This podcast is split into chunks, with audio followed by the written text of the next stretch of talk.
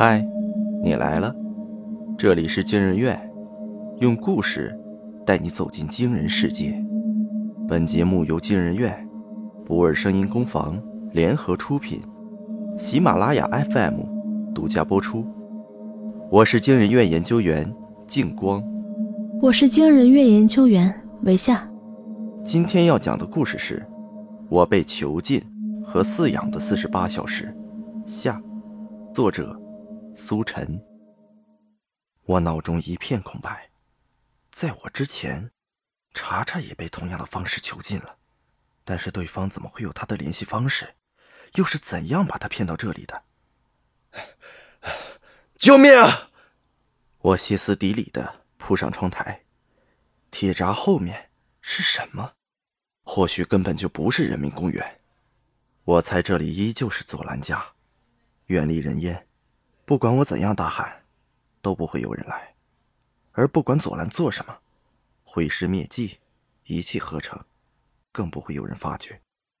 我把纸撕成碎片，每一片都写上求救信息，从窗口撒出去。风不大，只能卷走一部分，挂在灌木和草地上。饲养者再来时一定会看到。会有惩罚吗？但我不能顾及这些，只能孤注一掷。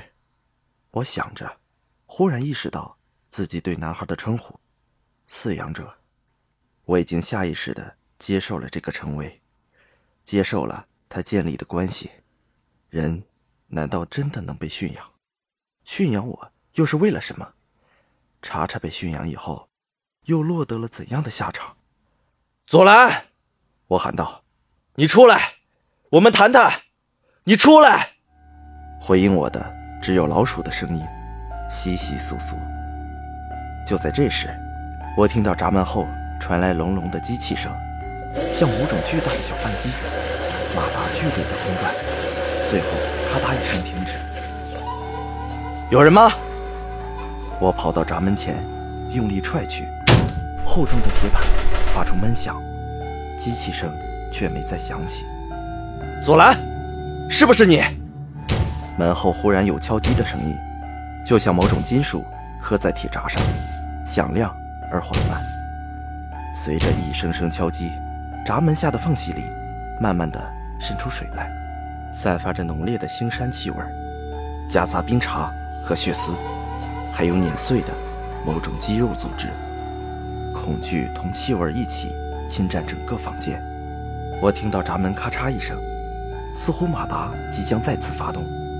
一段画面在意识中浮出水面：绞肉机、碎尸、冰柜。我推到货架后，然而闸门迟迟没有开启，冰碴和碎肉也停止了流淌。它们停在那儿，粘滞在水泥地上，如同一幅抽象画。我感到心脏的抽动。这一切都是一个圈套，绑架者一步步设计，就是要这里的人精神崩溃，完全的臣服。驯化。货架里的老鼠没有出来，我看着地上的肉末，感到有些奇怪。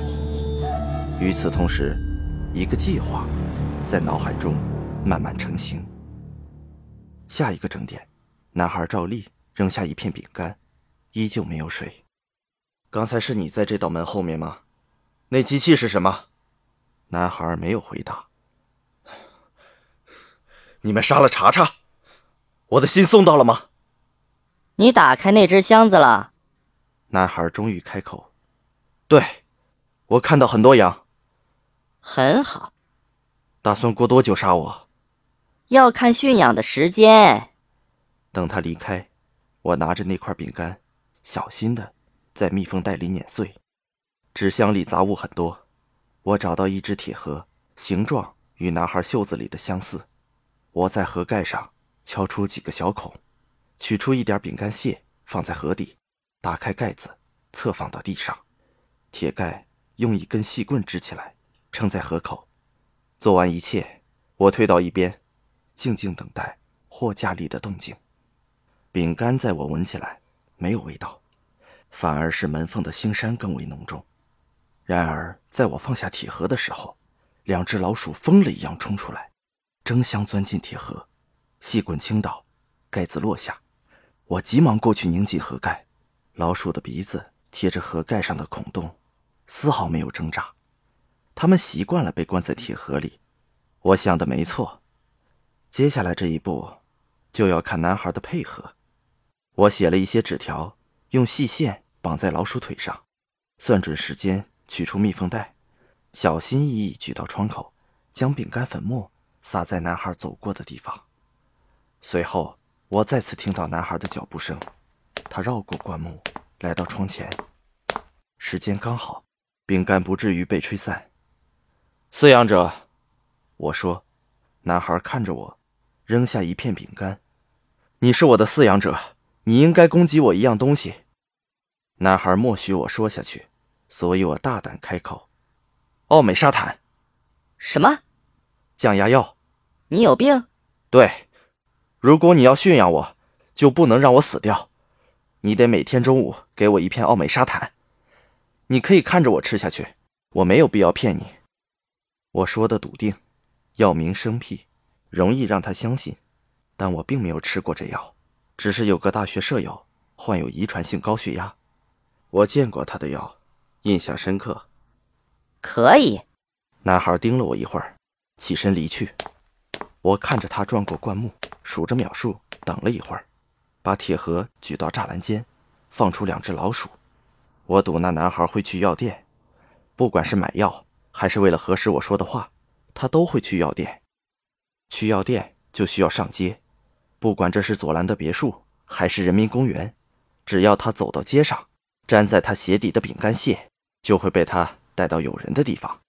那两只老鼠会循着味道找过去。老鼠腿上的纸条不知道什么时候会脱落，我只能祈祷他们会脱落在显眼之处被人发现。我在焦虑中等待，直到下次。男孩到来的时候，警察依然没有出现。男孩扔下密封袋，里面除了一片饼干，还有一枚白色药粒。现在是中午，你要的奥美沙坦。他说：“一次一粒，我看着你吃。”等一下，你根本就没有病。男孩说：“不然你为什么这么慌张？你没有病，吃了它血压骤降，你可能会死，所以你慌张。”所以你告诉我这是怎么回事？驯养结束了，男孩说：“那道门后面是那个女人的归宿，也是你的归宿。你想要水吗？因为你的狡猾，你的水与他们的配方不同，可能更……”男孩顿了一下，似乎在想合适的词汇，更有意思。他扔下一只矿泉水瓶，瓶盖。明显被拧开过，毫无掩饰。我确实很渴，但也不想饮鸩止渴。也许只有逼到绝路，渴得无法忍受，才会甘愿去死。但你至少告诉我这是怎么回事。我说。男孩凑近了脸，像在看一场好戏。我不喜欢你，他说。姐姐喜欢你，可是我不喜欢你。你知道她的腿是怎么断的吗？她才上高中，就交了一个男朋友，爸妈不在家，管不到她，所以只有我管她。我在她水里放了安眠药，把她放在路上，让车压断了她的腿。最开始你有女朋友，姐姐不开心，于是我用小号加了你的女朋友，故意在她回家的时候打电话，让你留心。去翻记录，后来你说了分手，她果然告诉了我，我就把她约来这里。她当然没有见到我的面，我雇别的孩子送给她一杯果汁，然后把她带过来。你想的没错，她现在就在那道门的后面，门后面的冰柜里。我杀他是为了让姐姐开心，可是姐姐有些开心过了头，她经常对我提起你。我不喜欢他这样。等等，我说，这不可能。你说祖兰是你姐姐，可我从来没见过你。我在寄宿学校，每周六你走了我才会来，只有昨天你来的晚，天赐良机。你真的是小孩子？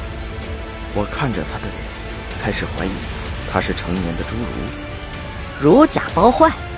男孩说：“从现在开始，不会再有水，也不会有饼干，直到你喝了这瓶东西，游戏就结束了。”在他转身的那一刻，我听到远处的警笛声，继而是敲击大门的声音。这里果然不是人民公园，这是左兰家。那男孩没有跑，甚至没有移动地方，他站在灌木边，捡了根树枝，挑拨地上的蚂蚁。救命！我拼命的喊：“我在这儿，救我！”一切正常。医院里，陈警官拿了我的血检报告，放在我面前。饼干化验过了，里面有致幻剂。你们打开那闸门了？对，里面什么也没有，没有你说的碎肉鸡。地上确实有血水，但经过化验，那只是一条冻鱼。不知道是被什么人塞到闸门的，周围没有脚印，也许是碰巧流浪猫干的吧。冻鱼，我想到那种腥膻的味道，似乎真的接近鱼腥。可我说的都是真的。那个孩子亲口说，他杀了查查，把他做成碎肉，还要杀我。你相信一个九岁的孩子会有这样的思维能力？陈警官蹙起眉头。你服用了致幻剂。绞肉机就是你的幻听，这一整段记忆可能都是你的幻想。那瓶水呢？我喊道。他说过，那水里有毒。已经化验过了，只是普通的矿泉水，里面什么也没有。那，那到底是谁绑架我？是左蓝，他有轻度精神分裂的病史，致幻剂的来路多半与他父母的社会关系有关。那男孩已经被送到他舅舅家。在考虑更换监护人。左兰，我想起男孩说压断他双腿的事儿，忽然不寒而栗。那么你是说，查查没有被杀？没错，我们已经和他取得了联系。案子很快了结，左兰的父母因为致幻剂的事被遣送回国接受调查，左蓝则因为精神分裂入院接受治疗。但我始终记着另一种真相：那个男孩用精神控制和恐吓让我崩溃。他是否也对姐姐做过这种事？左兰的精神分裂是否和他有关？我给查查打了电话，一个月后，他答应和我复合。查查说：“那个微信名叫做快递的人确实曾经约我出去，但对方没有现身，还请求我留下一只羊。”于是我在便签纸上画了一只喜羊羊，按对方的意思写上名字，留在许愿墙上。一切似乎风平浪静。查查拉黑了那个微信，生活继续。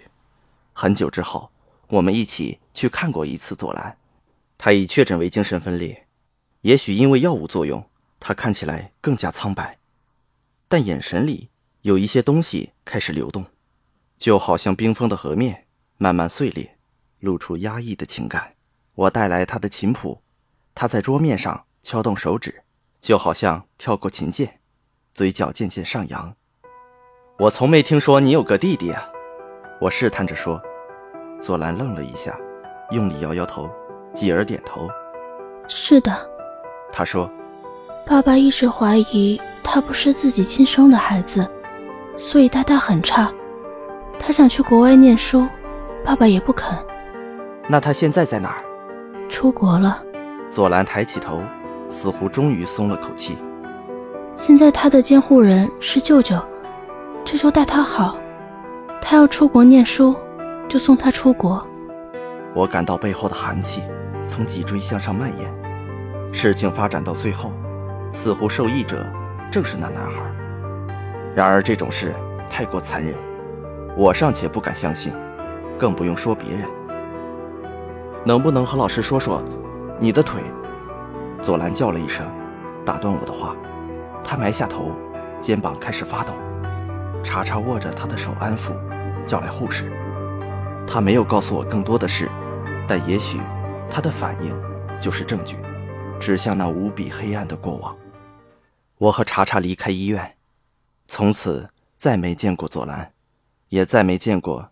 那个男孩，我始终记得那个下午，警察叫来消防，割开小窗上的铁栏杆，男孩就一直不远不近地蹲在那儿，用树枝拨弄石子。叔叔，他说：“哥哥为什么在里面？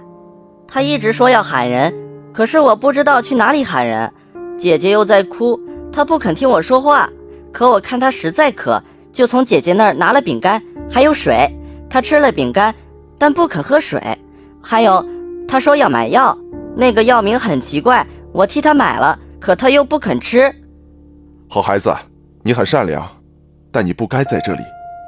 警官摸了摸男孩的脑袋，对着他懵懂的双眼，安抚的一笑。